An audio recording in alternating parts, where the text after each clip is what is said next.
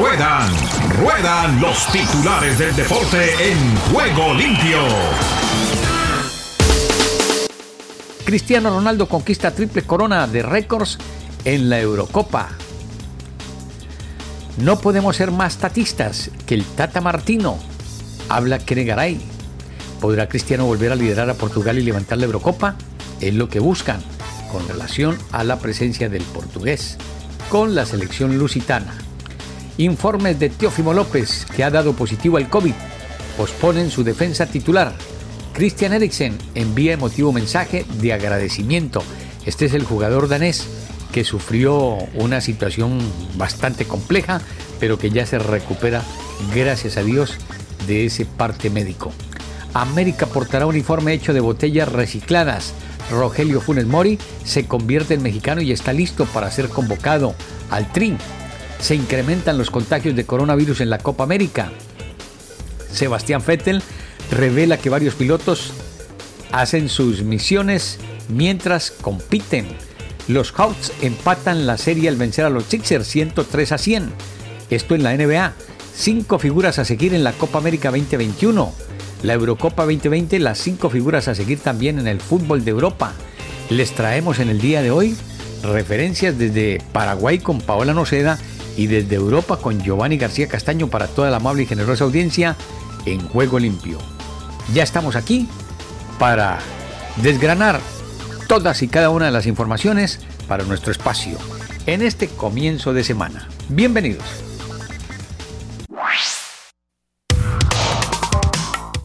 ¿Qué tal amigos? Un abrazo, un saludo desde Madrid para los oyentes de Juego Limpio en CBC La Voz desde España. Les habla Giovanni García. Un placer saludarles y vamos con el tema de hoy.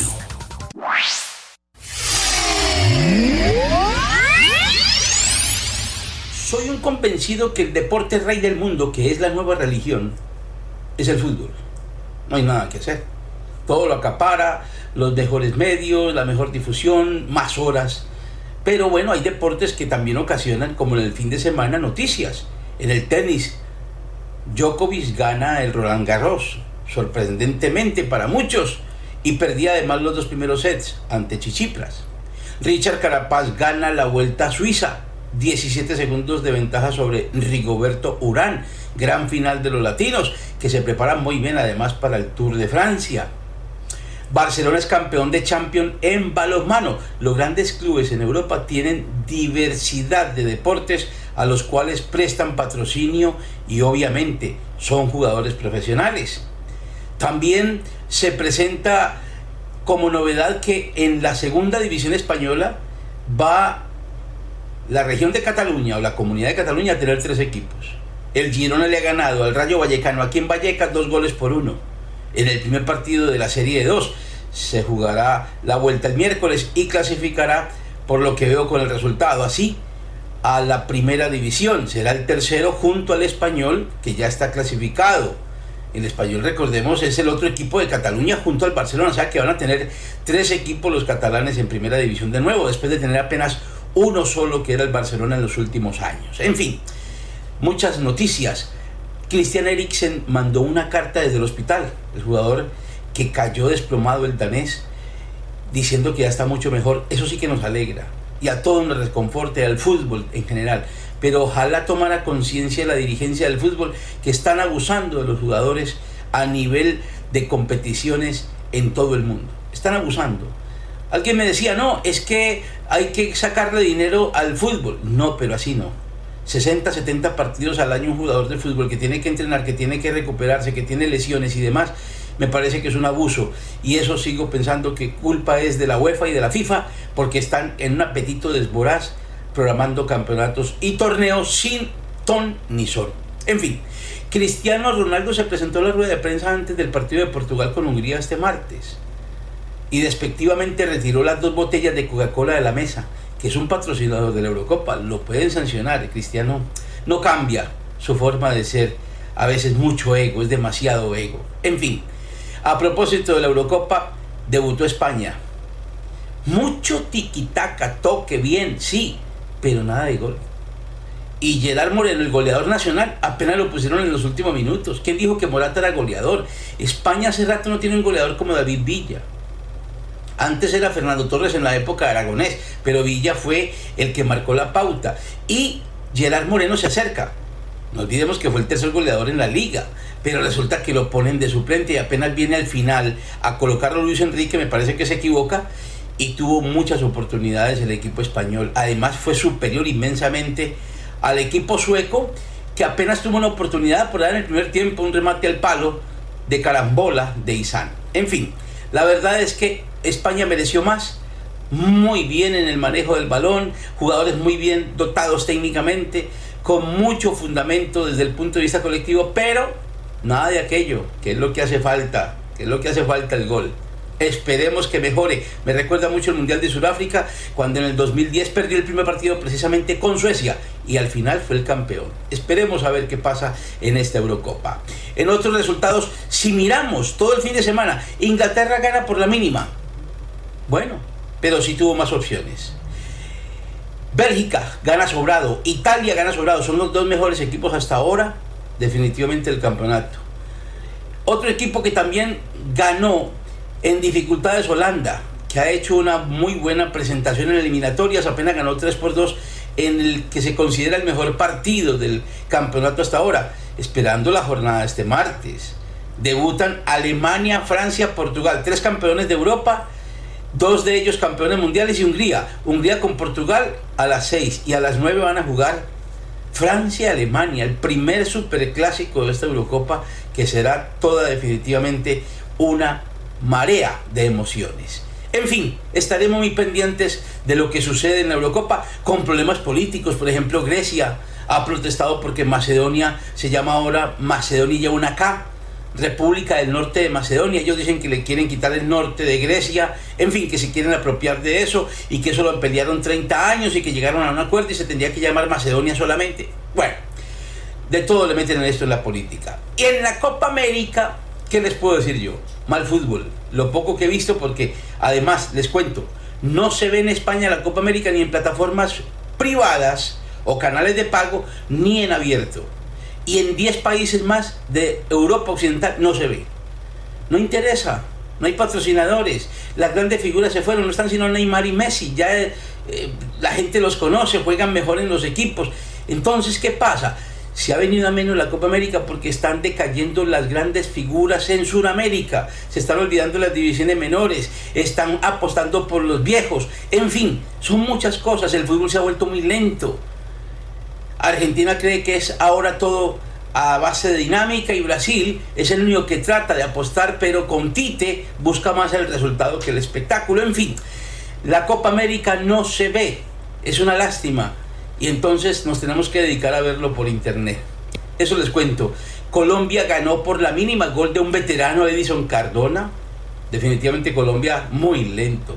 No creo que llegue con ese fútbol a una gran final. Le cuesta mucho al equipo cambiar en transiciones, jugar bien, enlazar jugadas por los costados, entradas y salidas. Distinto a lo de España, que España tiene por lo menos filosofía. Que le falte gol es distinto, pero es que a Colombia no le falta gol, sino opciones de gol. ¿Quién crea oportunidades de gol? No las hay. En fin, de todo eso hay que hablar. Vamos a hablar de Brasil que sigue ganando fácilmente, ahora gana con facilidad en la Copa América y ya hablaremos de Argentina y el debut de Uruguay, que son las otras dos selecciones grandes que quedan, porque las demás creo que no van a aportar mucho en esta Copa América hecha ahí a, ¿qué digo yo? A trancazo limpio para cumplirle a los patrocinadores y cumplirle a la Confederación Suramericana en su afán de obtener algún dividendo. En fin, de eso hablaremos ya más adelante. Hasta la próxima, Giovanni García.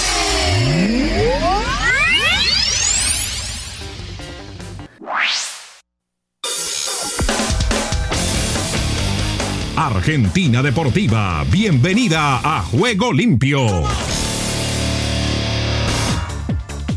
¿Qué tal Ricardo y amigos de Juego Limpio? Bienvenidos a la información deportiva desde el sur del continente, aquí en la República Argentina. Estamos hablando del seleccionado argentino que debutó con un empate ante Chile en la Copa América, con un gol de Leonel Messi y un penal sonso a quienes Vargas ganó en el rebote para el empate de la Roja. Varias fallas del fondo y dos intervenciones buenas, pero insuficientes de Emiliano Martínez. El gol del empate de Chile ante Argentina expuso una serie de errores de la defensa del equipo de Lionel Scaloni. Hubo un pase vertical al área en el que Martínez Cuarta dejó el espacio y Otamendi no llegó a cubrir. Por eso quedó Vargas mano a mano y ahí hubo buena respuesta de Emiliano Martínez en el rechazo, pero en el rebote cuando Vidal iba a rematar, Tagliafico llegó tarde y le pegó una patada al futbolista del Inter. El árbitro Wilmar Roldán necesitó varios minutos para chequear por el bar lo obvio, el penal para Chile. Vidal se encargó de patear y Dibu Martínez acertó la dirección. Su rechazo dio en el palo y Eduardo Vargas, que llegó antes que Otamendi y Tagliafico, metió el empate. En tanto, los Celso y González no ingresaron dentro del área para rechazar. Ahora el equipo de Scaloni deberá afrontar otros tres partidos en esta fase de grupos. Hay que recordar que se clasifican cuatro de cinco seleccionados a la instancia de cuartos de final que se disputará entre el 2 y el 3 de julio. El viernes 18 enfrentará a Uruguay en Brasil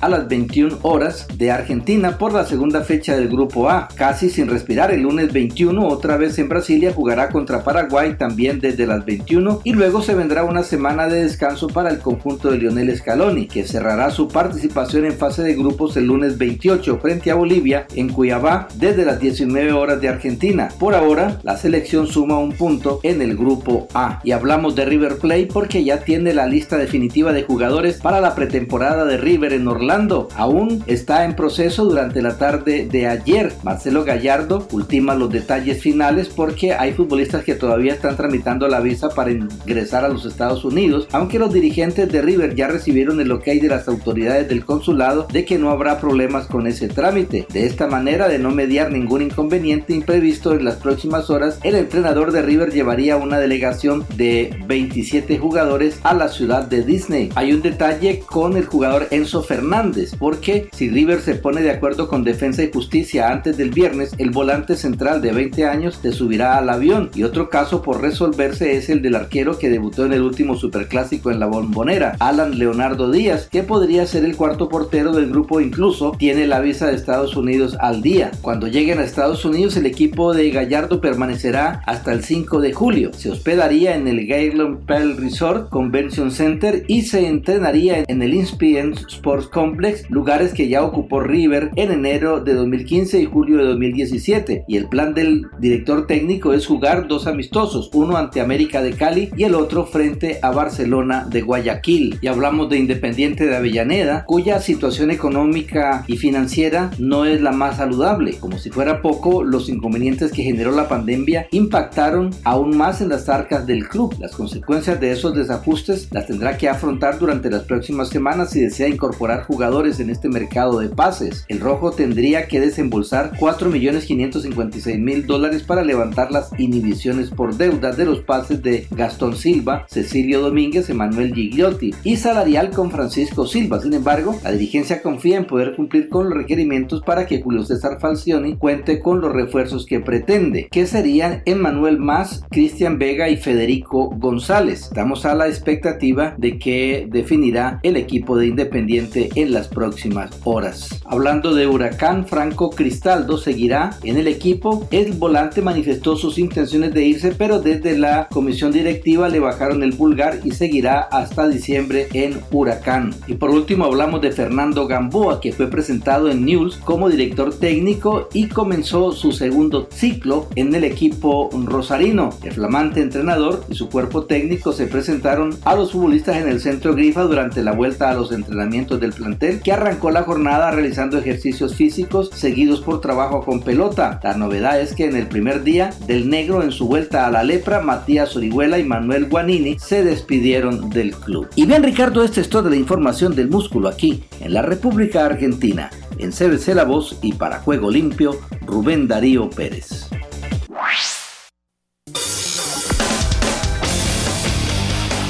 Paraguay está con Juego Limpio. Gracias Ricardo y amigos de Juego Limpio. Estos son los informes deportivos más resaltantes de hoy martes desde Paraguay. La Albirroja tuvo una gran noche en el debut de la Copa América Brasil 2021, venciendo a Bolivia por 3 a 1. Esto le permite colocarse en lo más alto de la tabla de posiciones en el grupo A junto a Argentina, Chile y Uruguay. El primer partido del lunes fue entre argentinos y chilenos en el Estadio Nelson Santos de Río de Janeiro. Ese juego terminó empatando por 1 a 1 con goles de Lionel Messi para los albicelestes y Eduardo Vargas para los rojos. Uruguay quedó libre en esta primera fecha y debutará en la Copa América el viernes ante Argentina en el clásico Río de la Plata. Ese mismo día jugarán Chile y Bolivia. Paraguay, mientras tanto, estará libre en la jornada del viernes y volverá a jugar el lunes a las 20 horas paraguaya en Brasilia ante la selección de Argentina. La posición eh, quedó de la siguiente manera. Paraguay 3, Chile y Argentina 1, Bolivia y Uruguay 0. Seguidamente, el último triunfo de Paraguay entre Bolivia se dio en 1967 en la edición que se disputó en Uruguay. La albirroja hoy logró vencerlo en un partido en el que hizo 100% de méritos. El 25 de enero de 1967, Paraguay se imponía por 1 a 0 en la conquista de Aristide del Puerto, ahora delantero de Olimpia. Aquella selección era dirigida por Benjamín Fernández, quien tuvo una cancha a luminarias nacionales como Celino Mora, Vicente Bobadilla, entre otros. Esa Copa América se jugó en Uruguay y Del Puerto anotaba el gol a los 49 minutos. Desde ahí pasaron 54 años sin que el albirroja derrote a la verde. La Conmebol rindió un homenaje a Diego Armando Maradona mediante un espectáculo audiovisual en la previa del duelo entre Argentina y Chile.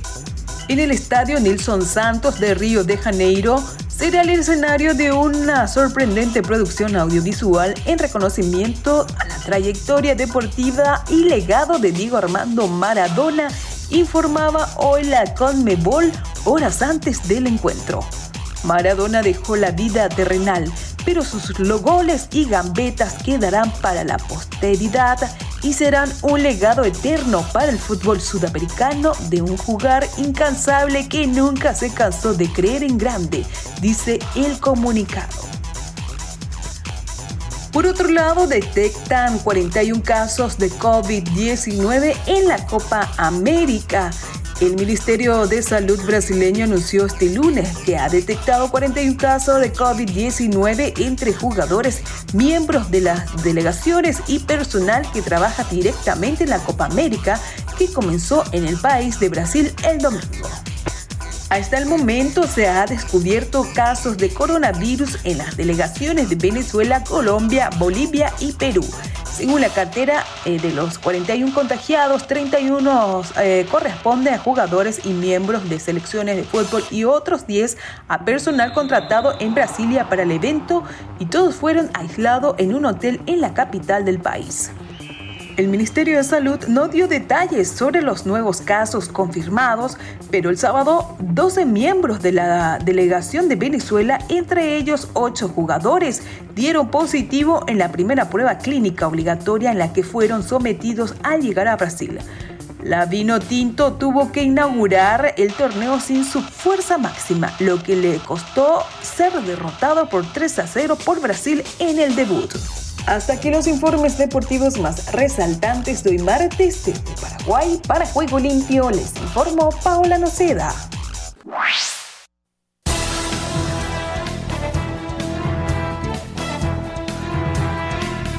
Aquí comienza Deportivo Internacional, una producción de La Voz de América. Les informa Henry Llanos.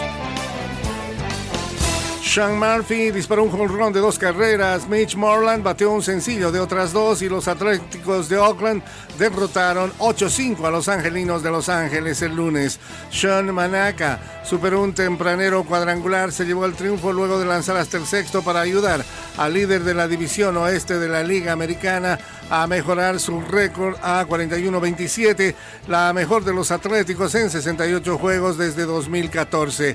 El dominicano Juan Lagares conectó su primer vuela cercas de la temporada para los angelinos que venían de ganar seis partidos seguidos y ocho de nueve. David Fletcher y el cubano José Iglesias batearon cuatro hits cada uno. En el segundo inning y con un out, Morland pega un sencillo ante el abridor uh, Dylan Bundy para el hit número mil de su carrera. Murphy lo siguió con su séptimo bambinazo y Morland tuvo su sencillo remolcador en el terreno. Katie Ledecky tocó la pared muy por delante del resto de sus rivales en las pruebas nacionales de natación de Estados Unidos y esa no fue una sorpresa. Lo que le sorprendió, sin embargo, fue su tiempo. No fue tan rápida como se esperaba, lo que incrementa las expectativas sobre un posible duelo cara a cara en Tokio con la llamada Terminator australiana. Ledecky consiguió el eh, boleto a sus terceros Juegos Olímpicos el lunes con una victoria que en ningún momento estuvo en duda en los 400 metros libres. Llegó con cinco cuerpos de ventaja respecto al segundo lugar. Paige Maiden y con un tiempo de 4 minutos 1,27 segundos, pero su tiempo estuvo muy lejos del récord mundial que ostenta Ledecky de 3.56.46 que estableció hace casi 5 años en los Juegos Olímpicos del Río. Otro tiempo que atrajo la atención de todos, Ariane Titmus ganó los 400 metros libres en las clasificatorias de Australia el domingo con el segundo mejor tiempo de la historia, 3.56.90 minutos. En el fútbol internacional, el eslogan de la Comebol para promocionar la Copa América es Vibra el continente. La frase cobró un sentido casi irónico el lunes por la tarde en Río de Janeiro, a pocos minutos de que llegaran las elecciones de Argentina y Chile para disputar la primera fecha de la Copa América. Afuera del Estadio Olímpico, Nilton Santos, conocido como Engenao, apenas un puñado de curiosos caminaba con la mirada atenta al estadio. El equipo liderado por Messi y la albirroja de Arturo Vidal debutaron con un empate uno por uno en un gigante con capacidad para más de 46 mil espectadores. Y hasta aquí Deportivo Internacional, una producción de La Voz de América. Guatemala respira vida deportiva en juego limpio guatemaltecos tomaron el oro en el Campeonato Centroamericano de Marcha Atlética. Los guatemaltecos Pedro López y Yasuri Palacios obtuvieron una medalla de oro en la prueba de los 20 kilómetros de la novena edición del Campeonato Centroamericano de Marcha Atlética. Esta actividad se llevó a cabo en Esquipulas, Chiquimula y tuvo la participación de atletas de Costa Rica, Nicaragua y Belice, siendo los guatemaltecos los que más medallas se llevaron. El Salvador. El Salvador vibra con los deportes en juego limpio. Hugo Pérez, no nos podemos confiar. En el fútbol no hay nada escrito. El técnico de la selección salvadoreña, Hugo Pérez, declaró en conferencia de prensa que en el partido de vuelta ante San Cristóbal y Nieves no saldrán confiados por haber obtenido una ventaja de cuatro goles en el duelo de ida. El entrenador reiteró que todavía no han conseguido grandes cosas, pero afirmó que van paso a paso. San Cristóbal y Nieves. El Caribe con todos sus deportes en juego limpio. Leonardo Neiva. Vamos a intentar dar una sorpresa. El técnico de San Cristóbal y Nieves, Leonardo Neiva, comentó en rueda de prensa sobre el partido de vuelta que su selección enfrentará ante El Salvador en el marco de las eliminatorias rumbo a Qatar 2022. El timonel calificó como difícil el encuentro, pero que saldrán a dar la sorpresa. Hoy martes en el estadio Cuscatlán a las 7 y 5 de la noche, horario centroamericano. Neiva señaló que la derrota en casa en el partido de ida fue causada principalmente por la falta de concentración y que eso lo cambiarán para el partido de vuelta. Costa Rica. Costa Rica vive el deporte en juego limpio. UNAFUT declara sin lugar apelación de nulidad y no descenso de Limón Fútbol Club. Tras un amplio análisis, el Consejo Director de la UNAFUT, de forma unánime, declaró dar sin lugar la apelación de Limón Fútbol Club sobre el descenso y nulidad de los torneos de apertura 2020 y clausura 2021. Dicho órgano declara agotada la vía interna en este proceso y se confirma el acuerdo del comité de competición que declara a Limón Fútbol Club como el equipo descendido de la temporada 2020-2021. Randall Feifa es el nuevo fichaje del Sporting Fútbol Club. Tras su polémica salida del herediano, Randall Azofeifa no duró mucho sin equipo y fue presentado como nuevo jugador del Sporting Fútbol Club. Azofeifa se vestirá con los colores del Sporting por los próximos dos años. Sporting Fútbol Club también anunció la llegada de Randy Chirino, jugador proveniente del fútbol de Guatemala y con experiencia en Turquía. Honduras. Los aires hondureños cruzan en juego limpio. Comité Olímpico Hondureño confirma participación de Keila Ávila en los Juegos Olímpicos. El Comité Olímpico Hondureño ya recibió la invitación especial para la atleta hondureña Keila Paola Ávila, que representará a Honduras en la disciplina del taekwondo. En los Juegos Olímpicos de Tokio, Ávila estará en la justa deportiva mediante invitación del Comité Olímpico Internacional, según confirmó la Federación Nacional de Taekwondo hondureña. Gol de Albert Ellis, elegido el mejor de mayo en Portugal. El hondureño Albert Ellis, quien en su primera temporada con el Boavista de Portugal demostró su potencial goleador, sigue ganando elogios en la afición lusa que eligió uno de sus goles como el mejor del mes de mayo. La anotación de la Pantera fue el pasado primero de mayo en el duelo que finalizó empate 3 por 3 entre Boavista y Santa Clara. Panamá. De Panamá para el mundo entero en Juego Limpio. La selección de Panamá en un partido de vencer o morir enfrentará a Curazao hoy martes por las eliminatorias camino a Qatar 2022. Tras ganar la ida por 2 a 1, Panamá tiene la oportunidad de jugar con el resultado a su favor y no desesperarse ante el rival caribeño que sale con la presión de jugar en casa y lo que podría ser despedirse de su sueño rumbo al Mundial de Fútbol de Qatar 2022. La selección panameña sale del Road Carew luego de tres partidos consecutivos con victoria y un buen desempeño en cancha natural. En Curazao se encontrarán en el estadio Ergilio Ato con césped sintético. Desde el centro de América y el Caribe les informó para Juego Limpio de CBC La Voz, Esdras Salazar. Solo un minuto. La Biblia está llena de historias de hombres y mujeres que pecaron contra el Señor en momentos de vulnerabilidad. Estas historias reales nos han sido dadas para que podamos aprender de sus errores. Aunque las tentaciones se presentan en diversas formas, ellas siguen un patrón similar. El pecado de David es un buen ejemplo. Su ojo miró, su mente deseó y su voluntad actuó. En momentos de debilidad, no se deje llevar por el hambre, el enojo, la soledad o el cansancio. Lo más importante es que fije su atención en el Señor y obtenga fuerzas de Él por medio de la oración. Utilice la palabra de Dios para proteger su mente y el Señor Jesucristo le dará la victoria sobre la tentación.